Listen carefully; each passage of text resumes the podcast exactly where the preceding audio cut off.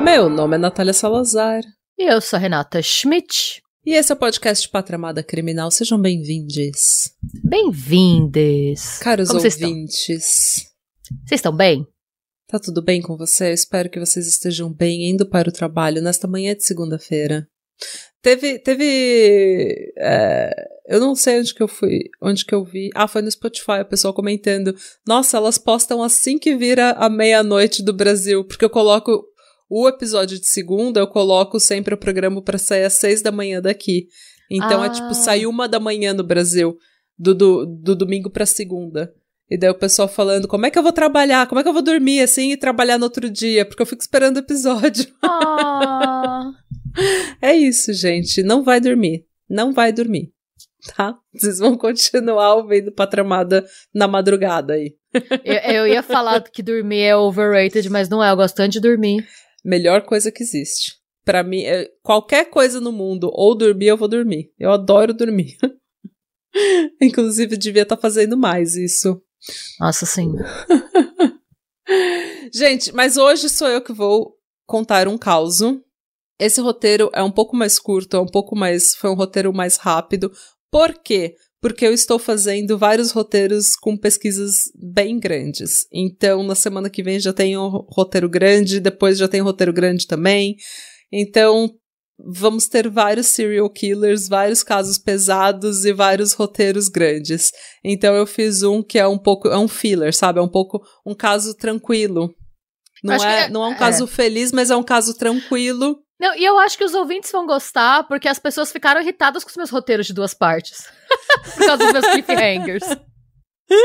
Não temos cliffhangers, mas nós temos um mistério. Hum. Um mistério que eu vou pedir para vocês me ajudarem a resolver. Porque nós estamos entrando em quê? Hoje é o quê? Nesse, nesse dia, no dia que está saindo este, este episódio. É o dia 2 de outubro. Estamos entrando no melhor mês do ano. Halloween! Halloween! Nossa, é a época que eu posso usar meus vestidos temáticos de Halloween. Eu tenho vestidos É. temáticos de Halloween, que eu gosto muito de usar. O melhor mês do ano, minha gente. O melhor mês do ano pra gente que é trevoso, pra gente que é filhote de gótico, Nossa, pra sim. gente que gosta, assim, de uma trevosidade de um filme de terror, de um true crime, entendeu? Amo ser bruxona no Halloween. Amo. Eu amo ser bruxona o ano todo, mas no Halloween é quando você tem liberdade para ser uma bruxona. É que, é, é que no Halloween, em outubro, né, a nossa bruxonice é exaltada. Exato. E a, a estética combina. Estamos no outono aqui na Europa, tá, as folhas estão caindo, o céu tá ficando cada vez mais cinza, tá garoando, tá chovendo, se acende umas velas. É, aqui a galera decora a casa também, o povo decora, que bem, assim, as casas são bem decoradas de Halloween. É verdade, a Irlanda toda fica bem decorada. Eu fui lá ano passado, me maravilhei. Aqui na Noruega, o pessoal ainda não tem muito essa tradição de Halloween. As crianças estão forçando mais os pais a saírem de casa e decorarem a casa mais por causa que criança adora, né? Criança, Halloween é uma festa, é gostoso para criança. Se se fantasia, se enche o cu de doce. Qual que, que que você não vai gostar? Como não gostar de Halloween? Me diga. A gente tem que comprar todo ano aqui pra entregar pras crianças e todo ano a gente fica surpresa com como os doces vão rápido, assim. Cada mês, a cada ano a gente compra mais e cada mês que a gente compra mais eles vão embora, sim. Aí chega uma hora, normalmente, eu não sei... Ai, ano passado a gente tava passeando o tempo todo, eu e você, Ah. então meu marido teve que ficar abrindo a porta. Hum. Chegou uma hora que meu marido falou, elas têm que parar de vir, senão os doces vão acabar. e agora? Falei, ano que vem a gente compra mais. E assim é o ciclo, gente. Daqui a pouco eu vou ter mandando caminhão entregar aqui, sabe? Tipo, as, as paradas. Ah, então, aqui na Noruega não é muito comum, mas as crianças começaram a forçar os pais a sair de casa e fantasiados e bater de porta em porta. E daí tem muita, muito norueguês chato que fala, ah, essa tradição não é uma tradição norueguesa, blá blá blá blá. blá. Mas é só apagar a luz da casa que as crianças não batem lá. Entendeu? É, é não, só é, que, é simples. É, Mas é... É, um fun é um fun fact, gente. O Halloween, na verdade, nasceu na Irlanda. Ele foi para os Estados Unidos trazido pelos imigrantes irlandeses durante a Grande Fome. Uhum. Então tem muita tradição aqui de Halloween, ah. assim, por ser uma, um feriado que nasceu aqui, né? Ah, mas então, aqui na Noruega fica tudo mais friozinho, assim, fica mais gostoso, você acende umas velas, sabe? Acha um mozão pra você, coloca no sofá pra ver filme com você, fazer um carinho, um cafuné, ver um filme de terror. Eu gosto, gente, eu gosto. Mas enfim, gente, vamos, vamos parar de delongas. Vamos acabar com as delongas. A gente já falou aqui no episódio 141 de uma mulher chamada Zona Hester, é, o fantasma de Greenbrier, que solucionou o próprio assassinato. Você lembra Sim, dela? Lembro, lembro. Então, Aquele foi o primeiro caso judicial nos Estados Unidos em que o relato de um espírito entrou nos autos do processo e na transcrição do julgamento, por isso que ficou tão famoso. E hoje a gente vai falar do caso que é conhecido como a voz do túmulo, uh. que é o caso de uma mulher chamada Teresita Bassa. Mais um caso de um fantasma que, entre aspas, solucionou o próprio assassinato. Nem conheço, mas já tô encantada com essa história e obcecada também. Fantasmas para o Halloween! Uh! E, mano, é melhor que um fantasma, porque é um fantasma detetive. É, o fantasma detetive. A gente já teve a garçonete detetive nesse podcast, Sim. agora nós temos fantasmas detetives. E a garçonete detetive, ela só era inconveniente. Pelo menos o fantasma detetive, ele tá resolvendo, ele tá entregando. É, é a garçonete detetive, no caso, se você não sabe do que a gente tá falando, foi no caso do West Memphis Tree, que é do trio de West Memphis, que era uma mulher vaca que mentiu pra polícia e condenou os moleques, mas enfim. É, depois se arrependeu e tal, falou que estragou a vida do filho. Sim, é por isso que a gente tá falando que ela era uma inconveniente, para dizer o é. mínimo. É, eu já chamei de vaca mesmo. Eu sei que é uma coisa horrível de falar de uma mulher, mas aquela pessoa, sinceramente. Ainda bem que ela se arrependeu, né? Voltou atrás e tal, pediu desculpas. Depois que ela quase matou os moleques, mas tudo bem. Mas, como eu falei, hoje a gente vai falar da Teresita Bassa. A dona Teresita, eu não sei porquê, mas eu, eu acho que Teresita é um nome de dona. É um nome de senhora, é um nome de dona. A Teresita é uma pessoa que já nasce com 45 anos. Sim, e ela não tem papas na língua, porque ela não tem tempo para churumelas. Exato. Ela é, é, não tem essa vibe? Então.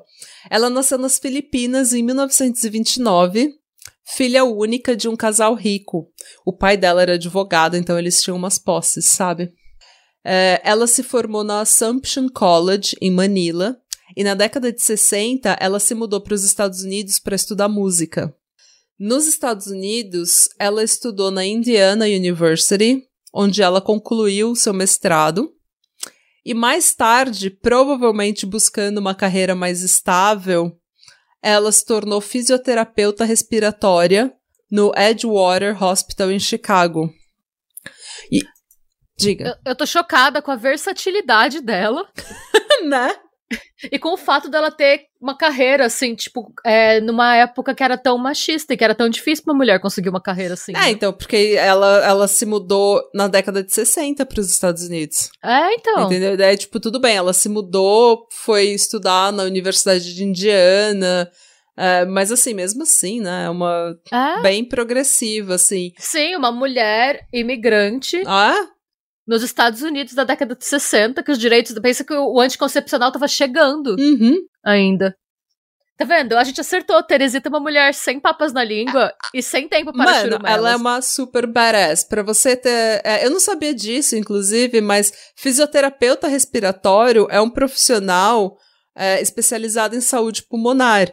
E eles são especialistas nas vias aéreas e eles podem trabalhar tanto no centro cirúrgico, acompanhando o procedimento as, as, procedimento bem sério, bem invasivo, dando anestesia e tudo mais, uh, ou no ambulatório tratando e medicando doenças pulmonares.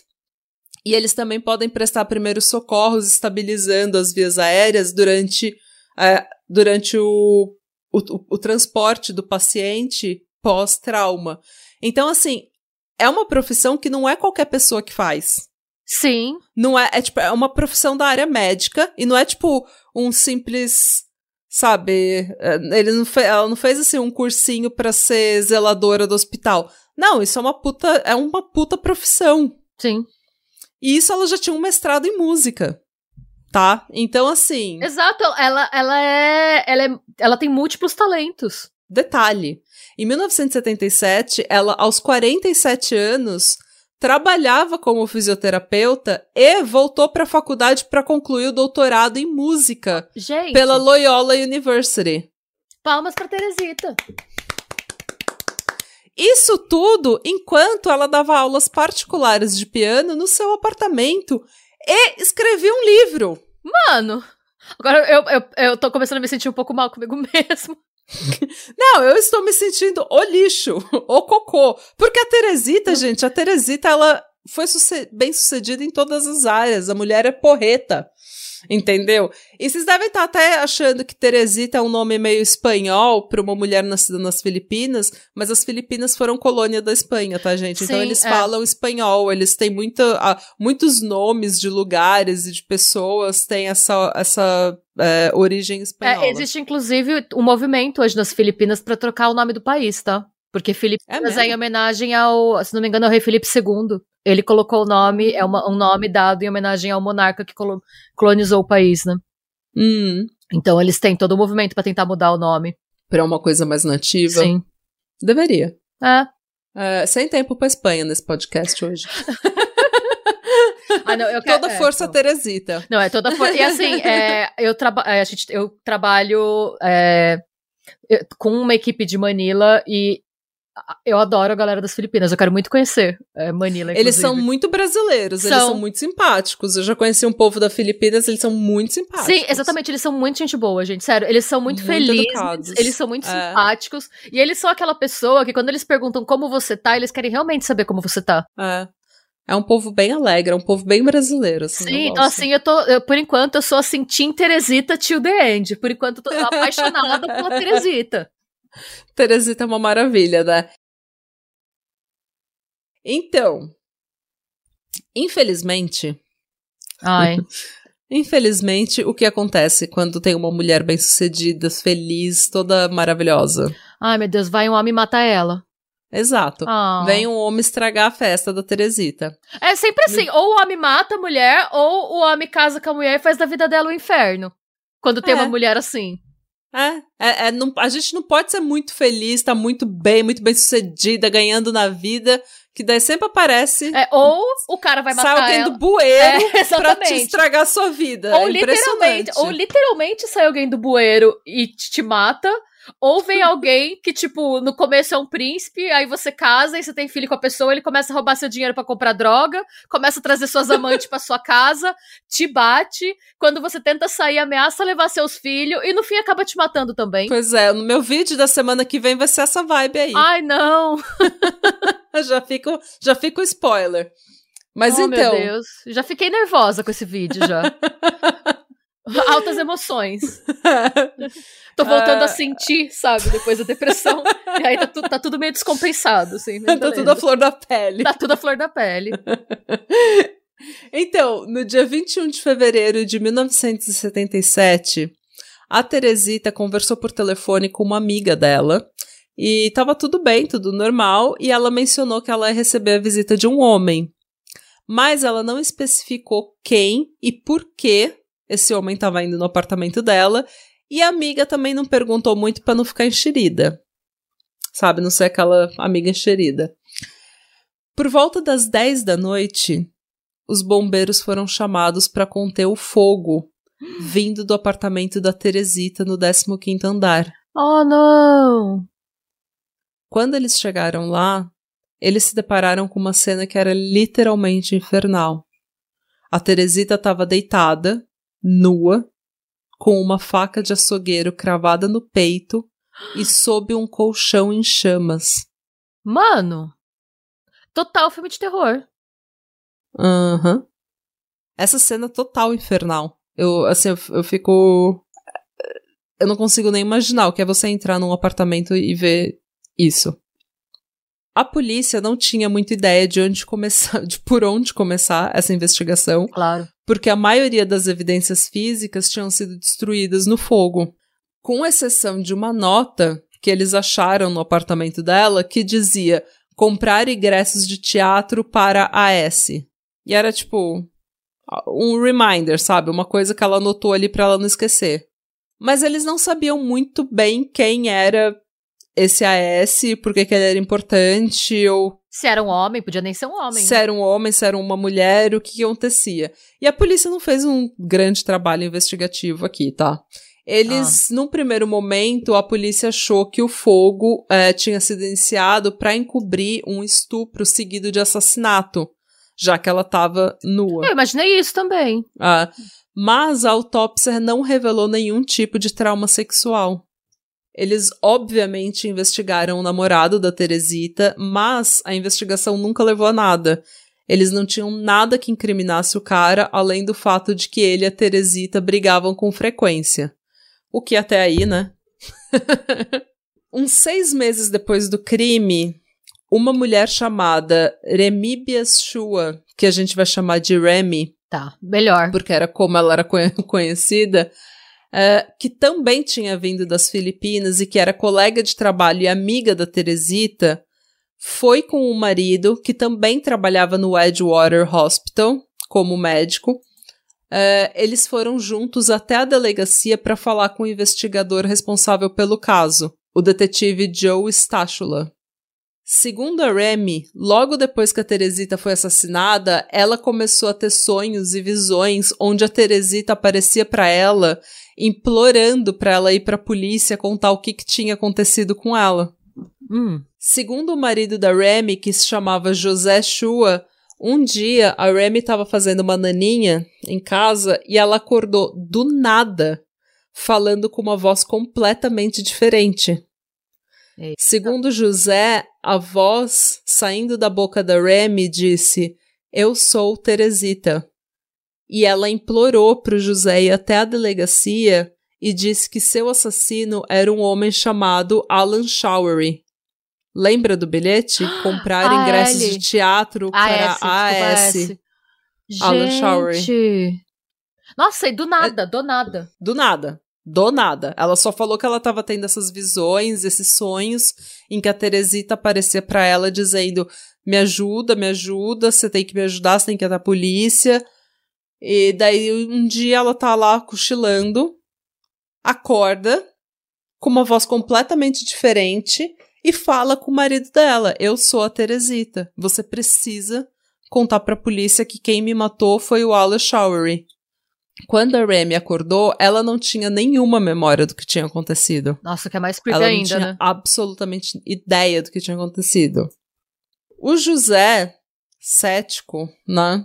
Ele resolveu não contactar a polícia no primeiro momento.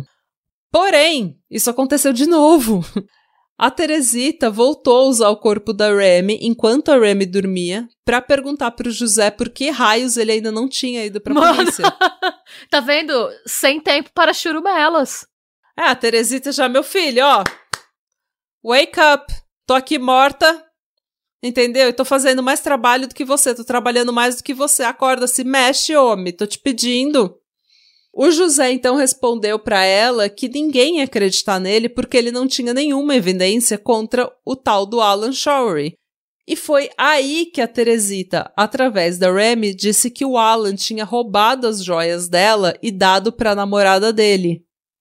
E ela descreveu as joias em detalhe, dizendo que se eles fossem atrás do Alan, eles iriam encontrar essas joias. Mano, Teresita, daí... fantasma detetive, coletando as evidências. É.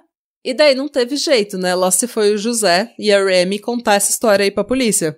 Quando o detetive Joe Stachula fez o background check do Alan, ele descobriu que o Alan era técnico respiratório no hospital e colega da Teresita e do José. Ele morava próximo da Teresita e segundo os colegas de trabalho, ele tinha comentado que ele, eh, ela tinha comentado aparentemente que ele iria até o apartamento dela para consertar a televisão dela. É, eles então resolveram entrevistar o Alan e ele disse que sim, que ele foi até o apartamento da Teresita para consertar a TV dela, mas que ele não tinha as ferramentas necessárias e que ele só voltou para casa e foi isso. O Joe Statula, é, ele não acreditou muito no Joe, no, no Alan. E ele foi até a namorada do Alan e perguntou se o Alan tinha dado para ela alguma joia recentemente. E ela falou que sim. E que se ele quisesse, a família da Teresita podia ir inspecionar essas joias para ver se eram delas ou não. E a família reconheceu as joias como sendo da Teresita. Mano. O que eu gostei dessa namorada é que ela imediatamente entregou o boy dela. Falou, ele matou? Então tá, tá aqui, ó. Não, mas é isso mesmo. Vê. Não passou a mão, sabe? Pra boy, pra macho escroto. Não passou a mão na cabeça de macho escroto. Uh, quando a polícia voltou a confrontar o Alan, agora com a evidência das joias da Teresita, ele acabou confessando. Ele disse que naquela noite ele realmente foi consertar a televisão dela, mas que ele saiu para pegar as ferramentas e planejou roubá-la quando ele voltasse.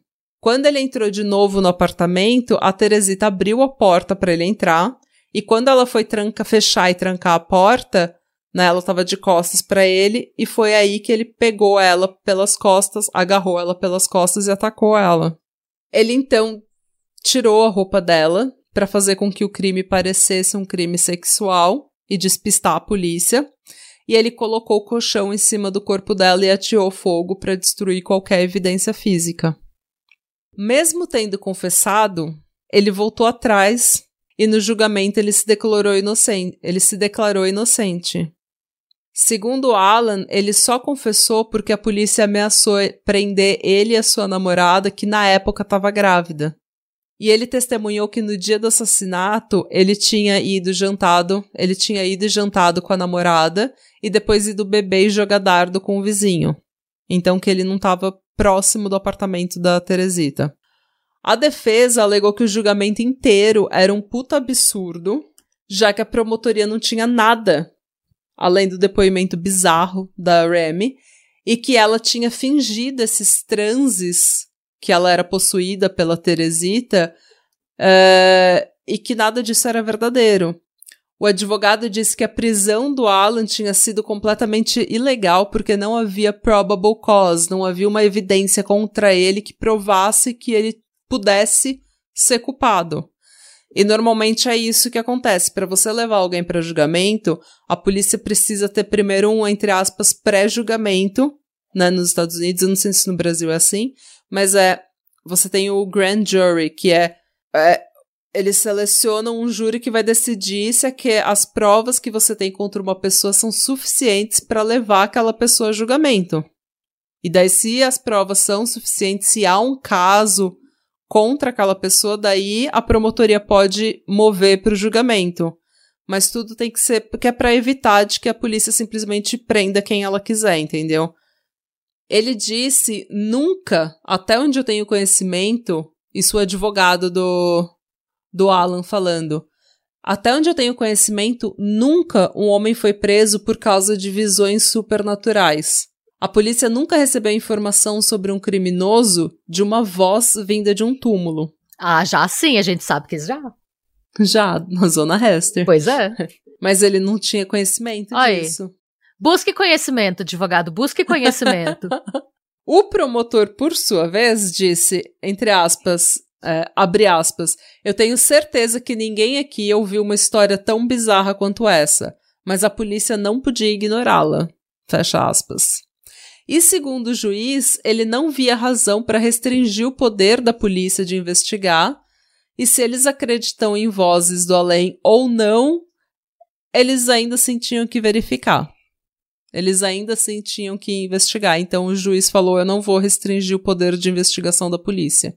Eu não vou dizer que a investigação foi errada ou não. Eles tinham que investigar. Porque foi um crime muito difícil de ser provado, porque muito foi baseado no testemunho da Remy, o primeiro julgamento acabou num hung jury, ou seja, o júri não conseguiu decidir se ele era culpado ou não, o que resultou num mistrial, né, um julgamento anulado. Um mês depois, em 1979, o Alan se declarou culpado. Ele voltou atrás de novo, Eita. se declarou culpado e ele foi sentenciado a 14 anos de prisão pelo homicídio e 4 anos de prisão pelo incêndio, em sentenças a serem servidas simultaneamente. Ele foi enviado para Stateville Penitentiary e em 1983, quatro anos depois, ele foi solto em liberdade condicional. Hum. Então, pelo crime de assassinato e incêndio, ele ficou quatro anos na penitenciária. Nossa, gente. Bem absurdo, né? Depois disso, esse homem meio que conseguiu sumir do mapa. Ele morou um tempo na Califórnia, aparentemente, depois voltou para Chicago e o último paradeiro de que se tem conhecimento é em New York City. Drinking a cup of coffee. De acordo com os jornalistas John O'Brien e Edward Bauman, que escreveram o livro Teresita, A Voz do Túmulo, a família da Teresita levou o corpo dela de volta para as Filipinas, mas onde o corpo foi enterrado é meio difícil de saber o certo. Eles mencionam um cemitério que seria uh, pou, a poucos metros da casa, da família, mas esse cemitério não existe, tem umas coisas estranhas aí. E essa é a trágica história de Teresita Bassa. E daí você deve estar se perguntando, Natália, você que é ateia, você acredita Hum. né, no fantasma que solucionou este crime? E, gente, eu acredito que não. É mesmo? Eu acredito que não foi um fantasma que solucionou esse crime. Me conte, qual sua teoria? A minha teoria, por mais que eu quero muito acreditar que foi a Teresita solucionando o próprio crime, a minha teoria é, e é uma teoria que foi confirmada, ela não, não saiu da minha cabeça, tá, gente? Tem um jornal, é, o Jacksonville Daily Journal. É, aliás, eu assinei o Newspaper Archive. Eu vou te passar a senha depois pra gente pesquisar, porque agora. ah, Yes. é, segundo o Jacksonville Daily Journal, um jornal do Illinois, do dia 8 de março de 78, uma mulher pode ter criado uma farsa alegando que o espírito de uma mulher morta entrou em seu corpo e nomeou o próprio assassino. A informação é Hum. que Remy Bieshua, a Remy, pode ter trabalhado com o acusado Alan Shower, não, Alan Ah. Showery, por tempo suficiente para angariar informações que ela então teria usado durante o seu estado de transe. O histórico de empregados do, do Edgewater Hospital revelou que a senhora Shua trabalhou no departamento de terapia respiratória do hospital junto com Alan Showery por 13 meses antes da mesma ter sido demitida por insubordinação e ausência. Então, assim, o que, que eu acho, né? Já vou problematizar o negócio, porque assim, é, eu acho que normalmente a explicação mais lógica e mais chata é a verdadeira. Eu não sei se vocês querem acreditar no, no fantasma da Teresita. Eu quero muito acreditar no fantasma da Teresita, mas assim, na minha opinião, eles ouviram a Teresita dizendo que o Alan ia até a casa dela. Eles desconfiavam do Alan. E de alguma forma, eles sabiam que o Alan tinha de fato roubado a Teresita. Antes ou depois que o apartamento dela pegou fogo, ele devia ter ido no apartamento dela, sabe, tipo, pagar de amigo, conversar, e enquanto ele tava lá, ele roubou ela. E a Remy, conscientemente ou inconscientemente, transtornada por essa morte, porque vamos combinar, alguém que você conhece, alguém que vem também das Filipinas, que nem você, morre assassinada com uma faca horrível. de açougueiro É. cravada no peito, embaixo de um colchão em chamas. É claro que você tá transtornada. Não, claro, sim. Você vai Sim. ficar. É um É, um trauma, puta é de um um trauma. trauma. É, eu acho que ela, ou inconscientemente, ou conscientemente, ela fingiu esse estado de transe onde ela incriminou o Alan, porque ela achava que era o Alan. O Alan, sendo um homem negro na década de 70, deve ter sido apertado pela polícia com uma puta de uma truculência, porque era naquela época que você podia tacar fogo na pessoa pra fazer ela confessar, sabe? Você podia fazer Sim. qualquer coisa pra fazer ela confessar. E ele confessou. E a gente já falou várias vezes de confissões coagidas aqui, do problema de você tratar a, o suspeito com truculência até ele confessar, porque depois de horas ele vai quebrar, ele vai falar qualquer coisa que ele precisa falar para fazer você. Mas você acha que pode não ter sido ele? Eu não acho que tenha sido ele. Você não acha que tenha sido não, ele? Não, eu acho que ele confessou porque ele. Uh, eu acho que a polícia apertou ele até ele confessar. E depois ele tentou voltar atrás e se declarar inocente. Porém, como ele, ele teve que voltar pra prisão, porque deu um mistrial, né? O julgamento foi anulado, daí ele voltou pra prisão. Provavelmente ele ouviu o que muito negro pobre ouve na cadeia. Mano, faz um acordo com a promotoria, se declara culpado, que em tal, tal tempo você tá solto. Se você tentar provar sua inocência, você vai gastar todo o dinheiro da sua família, toda a sua energia, e você corre o risco de ser declarado culpado e acabar aqui por 40, 50 anos. Prisão perpétua. Mas e. Cê, e as joias com a namorada dele? Eu acho que ele tinha assaltado ela. Eu acho que ele tinha, de fato, estado no apartamento dela, roubado a Teresita. E eu acho que a Remy sabia disso e que ela desconfiava do Alan. Se é que essas joias realmente eram da Teresita porque uma família reconhecer as joias, um, sabe, familiar dela e amigos reconhecerem as joias dela, para mim não é uma, uma fonte confiável. Porque elas podem estar tá erradas, principalmente se você acha que o espírito dela tá falando que aquela joia era dela. É. Daí você querendo solucionar o caso da sua ente querida, da sua amiga, que foi brutalmente assassinada, da pior e mais covarde forma que você pode imaginar, você vai querer solucionar o caso. E daí você vai querer que essa pessoa, Alan, seja culpada.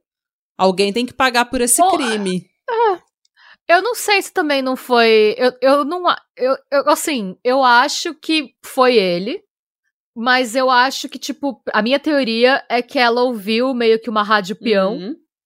a fofoca dos amigos em comum, mas ela não poderia usar argumentos da Rádio Peão para dar uma confissão, hum. uma, uma, um depoimento pra polícia, e que ela meteu esse louco hum. da, do fantasma. Ou ela tava com isso na cabeça e juntou com a Rádio Peão, porque quando essas coisas acontecem, tem um disco que disse. Ah. Sempre tem um disco que tem, disse. Tem, o boato, o boato corre solto. Fulano chegou, ela, ele ia na casa dela, chegou atrasado hoje, ou não foi trabalhar hoje.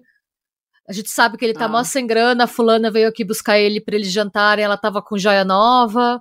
Sabe o diz que disse do Sei. E, ou de propósito para querer falar, mas sem incriminar, falar, não, todo mundo tá comentando, porque fofoca não é, não é evidência. Hum. Então, ou de propósito, ou porque ela foi juntando essas informações na cabeça dela e acabou sonhando, acabou tendo uma crise de sonambulismo, coisa assim. É, eu acho que ela deu essa, mas eu, eu, eu acho. Porque assim, você imagina, é muita coincidência o maluco ir lá, rouba ela, Tipo, vai, e no dia que ele. Tipo, ou no dia que ele roubou ela, ou no dia que ele vai consertar a TV dela, outra pessoa ainda entra, enfia uma faca no peito dela, tira a roupa dela, mas não viola, não, não violenta ela e vai embora. Ah. Eu acho que de repente ele podia ter planejado um furto e foi pego. Pode ter sido. E aí ela viu, falou: o que, que você tá fazendo? Eu vou falar no, na empresa que você tentou me roubar. É verdade. E você vai ser mandado embora. Hum. De repente ele, ele planejava não ser pego, mas sendo pego ele podia escolher entre matar ela e manter a vida dele, porque quando você faz essas merdas do vídeo que você acha que você, a pessoa acha que ela vai ser pega, né? Hum. Ou, de novo, sendo uma minoria nos anos 70, é, tipo, basicamente, sendo ele, uma minoria. É, ele é, você, entrou em é. surto, ele falou, puta, fudeu, fiz merda. E, é, e convenhamos, é. Ela. Era um homem negro nos anos 70, que ah. foi pego furtando. Ele tava fudido. Uhum. Só que ele tinha duas opções. Ele podia se fuder de qualquer maneira, ou ele podia tentar matá-la, não ser pego, porque também nos Estados Unidos naquela época é, é tava bem caótico, né? Você teve muito crime não solucionado naquela época. Assim, cada cidade tinha uns 15 serial killers soltos é. ativos a qualquer momento. tipo, era meio então, bizarro. Eu acho que você faz, você pensa, ah, vão achar que foi só mais um caso de estupro. É. Tipo, não, não vão associar comigo. Ah, então. Ou, é, de repente ele até pensou, ah, por ela ser estrangeira, ninguém vai sabe, a família não tá aqui perto, ninguém vai fazer muita pressão para solucionar o caso dela, mas ele não sabia que a família dela tinha mó grana nas Filipinas. É. Então, pode ter, é, pode ter sido isso. Mas eu acho estranho que, tipo, ele, ele vai, ele confessa enquanto ele tá na polícia. No julgamento, ele recanta isso, ele fala que não, que não aconteceu e que ele tava. Ele fala que a polícia ameaçou prender ele e a namorada grávida. Mas eu não acho difícil isso ter acontecido, não. Não, então. E daí depois ele vai e se declara inocente, né, no, no julgamento, e depois ele vai e do nada se declara culpado, contrariando o conselho dos, dos advogados dele. Porque pelo que eu, assim, pela vibe que eu senti lendo os jornais, eu não acho que ele ia ser condenado. Porque o, advogado falou, gente, isso nunca aconteceu. Você não pode condenar uma pessoa ou por vozes de uma pessoa em transe. É, é literalmente vozes casos... da cabeça dela, sabe? Eu acho que um, é, é, um desses casos que falta informação. Que, por exemplo, a gente não sabe se o amigo dele, o álibi dele de que ele estava jogando dardo foi confirmado. Não, eu nunca não achei isso em nenhum lugar. Então, a gente não sabe, porque aí se ele foi visto por outras pessoas no bar jogando dardo na hora em que o incêndio aconteceu, já é outra figura, hum. porque é, tipo, você todo o processo do crime, como em teoria aconteceu, ele foi consertar a TV, voltou para casa, foi de novo, depois algo aconteceu aí para ele matar ela e tacar fogo. Isso demora um tempo. Uhum.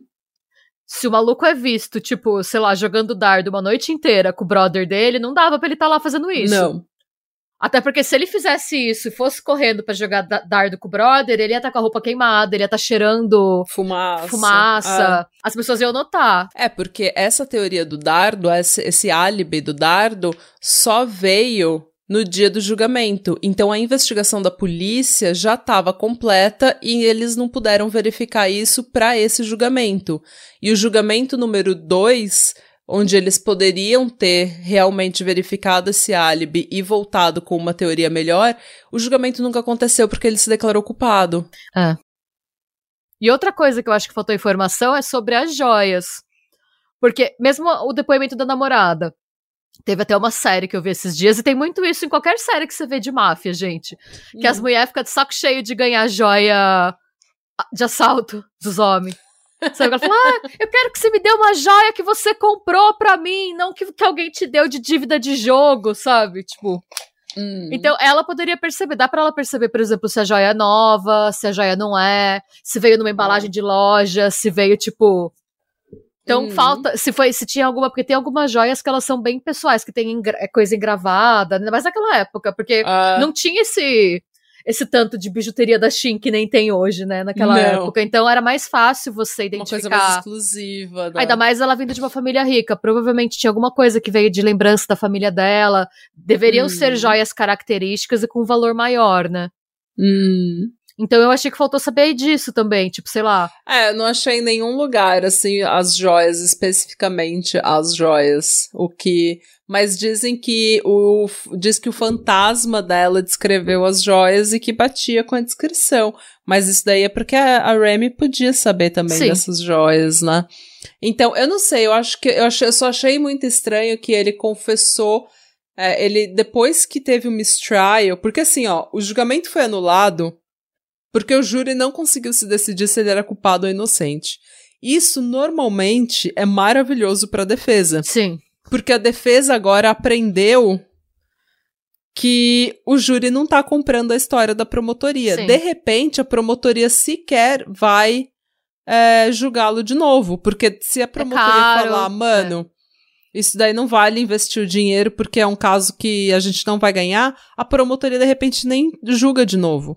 Mas enquanto a promotoria estava esperando, enquanto eles estavam dando tempo, né, que a promotoria tem para decidir se vai julgar de novo ou não, ele se declarou culpado.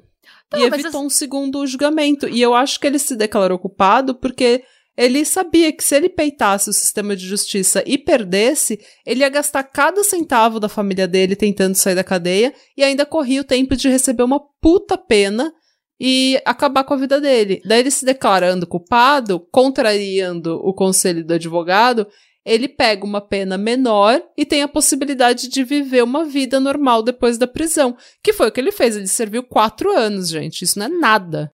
Mas é que assim, também não são coisas mutuamente excludentes. Ele pode ter matado ela e ter tomado uma costa da polícia e, e sido coagido a se declarar culpado. É, isso é Tipo, verdade. não, não são mutuamente, não é necessariamente, tipo, ele pode ter pensado, ah, beleza, Ou vou outro. ganhar. É. E a polícia pode ter ameaçado matar ele também. Não, não é porque uma coisa, tipo. é, ele, ele pode ser culpado e vítima de violência policial também. Sim. E ele pode ter se declarado culpado porque ele sabia que ele era culpado e ele falou: vou me declarar culpado pra pegar uma pena menor. Sim. E porque, Pode eu, é porque pode ser que eu não sobreviva aqui. Eu não veja meu filho nascer se eu não, se eu não me declarar culpado. Ó.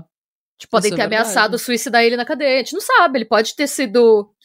é, pode ser um daqueles casos que a gente ouve tanto em filme que, tipo, o cara é culpado, a polícia sabe, a polícia não tem evidência, a polícia vai lá dá uma costa no Hum. cara, o que não tá certo. Não estou falando que tá certo, mas é uma coisa que a gente sabe que acontece. Então Hum. pode ter sido o caso. Também. Ah, então pode ter sido.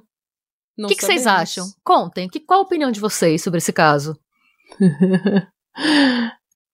Assim, é, eu, eu queria muito acreditar na Teresita Anjo Vingador resolvendo o próprio assassinato, porque é uma mulher capaz de fazer multitask. ah, então eu gostaria de acreditar que foi um fantasma também. A gente pode, por hora, acreditar que foi um fantasma. Eu acho que a gente Já pode, que é Halloween. é, a gente pode dar o benefício da dúvida pra essa teoria. Pra essa teoria, exato. E vocês ouvintem, ouvintes, Ouvintes? ouvintes, falem pra gente o que, que você acha. Se você acha que esse caso foi, assim, um caso de é, in- injustiça policial, injustiça do sistema carcerário, judiciário dos Estados Unidos, se isso foi uma coisa de racismo, ou se foi realmente esse Alan tinha culpa no cartório, ele foi lá e. Mas é que é um crime muito bárbaro, gente. É um crime muito, muito bárbaro.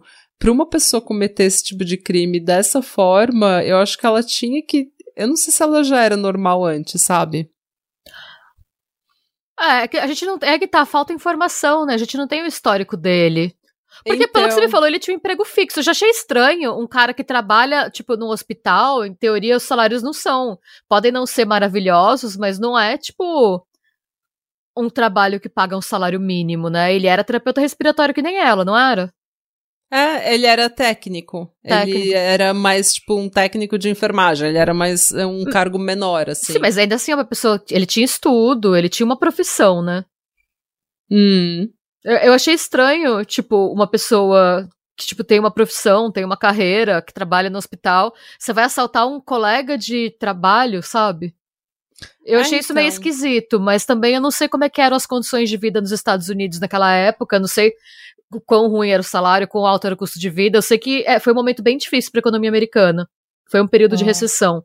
Mas eu não sei quão ruim a situação tava pra tá. Pro cara desse tá- jeito, né? É, Então, eu fico pensando também, por que que não investigaram a Remy? Sim. Porque normalmente, quando você me falou que o marido dela não quis falar, não quis ir na polícia, eu até entendi. Porque normalmente, quando você fala que teve uma visão, alguma coisa assim, a primeira coisa que a polícia faz é te investigar, né? Sim. Exatamente pra não parecer, pra, tipo, te eliminar como suspeito. Eu não sei. Será que não investigaram ela? Então, pelo que a polícia falou, o que causou eles a irem atrás do Alan foi o depoimento da Remy. Mas não necess... mas o que fez com que a promotoria movesse para um julgamento foi que eles encontraram evidências concretas. Mas assim, eu não achei nenhuma, concre... nenhuma evidência concreta. Até assim, o que, que eles investigaram. Eu não sei se eles investigaram ela. Porque vai saber que ela se a Teresita não se envolveu com o marido dela, ela Podia não ser. tava puta, entendeu? E ela precisava incriminar alguém porque ela tava com medo de ser pega. Não, ou ainda na Não teoria sei. mais simples. A Teresita tinha um namorado com quem ela brigava. É. É. Investigaram o namorado? Não, eles investigaram o tá, namorado, é. mas não tinha nada que levasse pro namorado, além do fato de que, ah, eles brigam na frente de todo É, mundo de sim. vez em quando. Então, tipo. É, e foi assim, foi seis a, a, a Remy foi pra polícia seis meses depois da morte da Teresita. Então eles tiveram bastante tempo pra investigar e eles a investigação não tava indo a lugar nenhum. Tanto que eu acho que eles se agarraram nessa história da Remy porque eles não estavam, eles não tinham absolutamente mais nada. Tudo bem que se eles fossem esperto, né, se eles tivessem um mínimo de interesse, eles tinham ido no hospital, pelo menos saber quem trabalha com ela, eles iam chegar que a S é Alan Showery. É. Concorda? Mas eles nem isso tinham feito. Levou seis meses para alguém falar: olha, esse cara aqui, com as iniciais AS, trabalha no hospital, é colega dela. Então não sei. O que vocês, o que vocês acham, jovens? Contem pra gente. É, eu não acredito que tenha sido possessão, que não tenha, que tenha sido um espírito, porque eu acho que, infelizmente, normalmente a, a explicação mais chata, mais blé, é a mais. é a verdadeira, infelizmente. É por isso que é muito mais gostoso, muito mais legal acreditar que foi uma possessão e que foi um espírito, principalmente no mês do Halloween. Mas... Ah, não só por isso, porque se foi o espírito, o espírito não tá mentindo, né? O espírito não tem nenhum interesse em mentir pra salvar ninguém. E dá um senso de justiça, né? De Exato, caso fechado, dá um exatamente. Caso. Agora, se não foi um espírito, e se não foi. Se talvez não tenha sido Alan, existe a possibilidade de que uma pessoa incriminou um homem negro e que ele tomou um susto da polícia e foi parar na cadeia por quatro anos por causa de nada. E daí é uma ah, coisa então. que é muito, é muito real. Sim. Então, entendeu? Daí já fica chato, porque é muito real.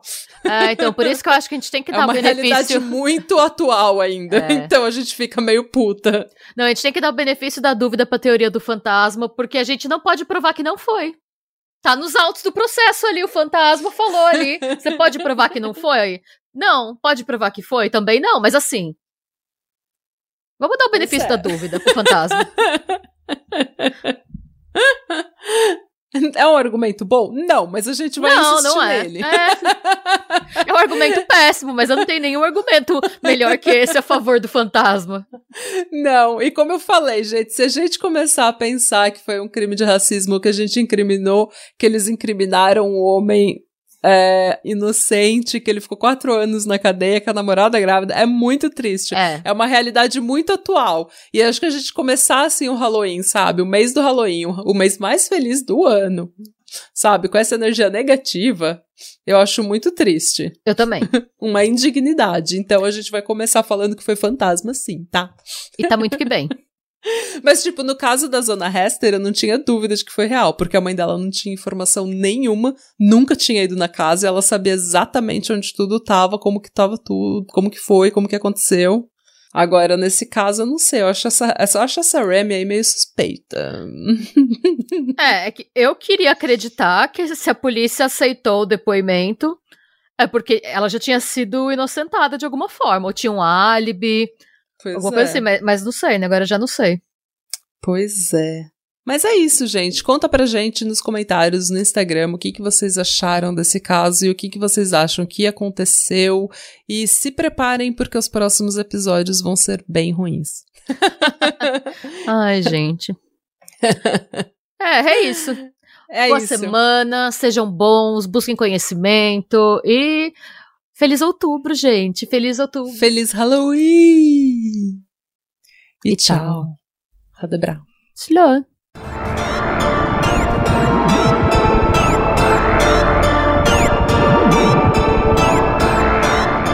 E se você gostou desse episódio e quer receber conteúdo exclusivo sem comerciais, vá até a Orelo para se tornar um apoiador do Pátria. Você também pode se inscrever no nosso canal do YouTube para episódios inéditos todos os domingos. E agora sim, tchau!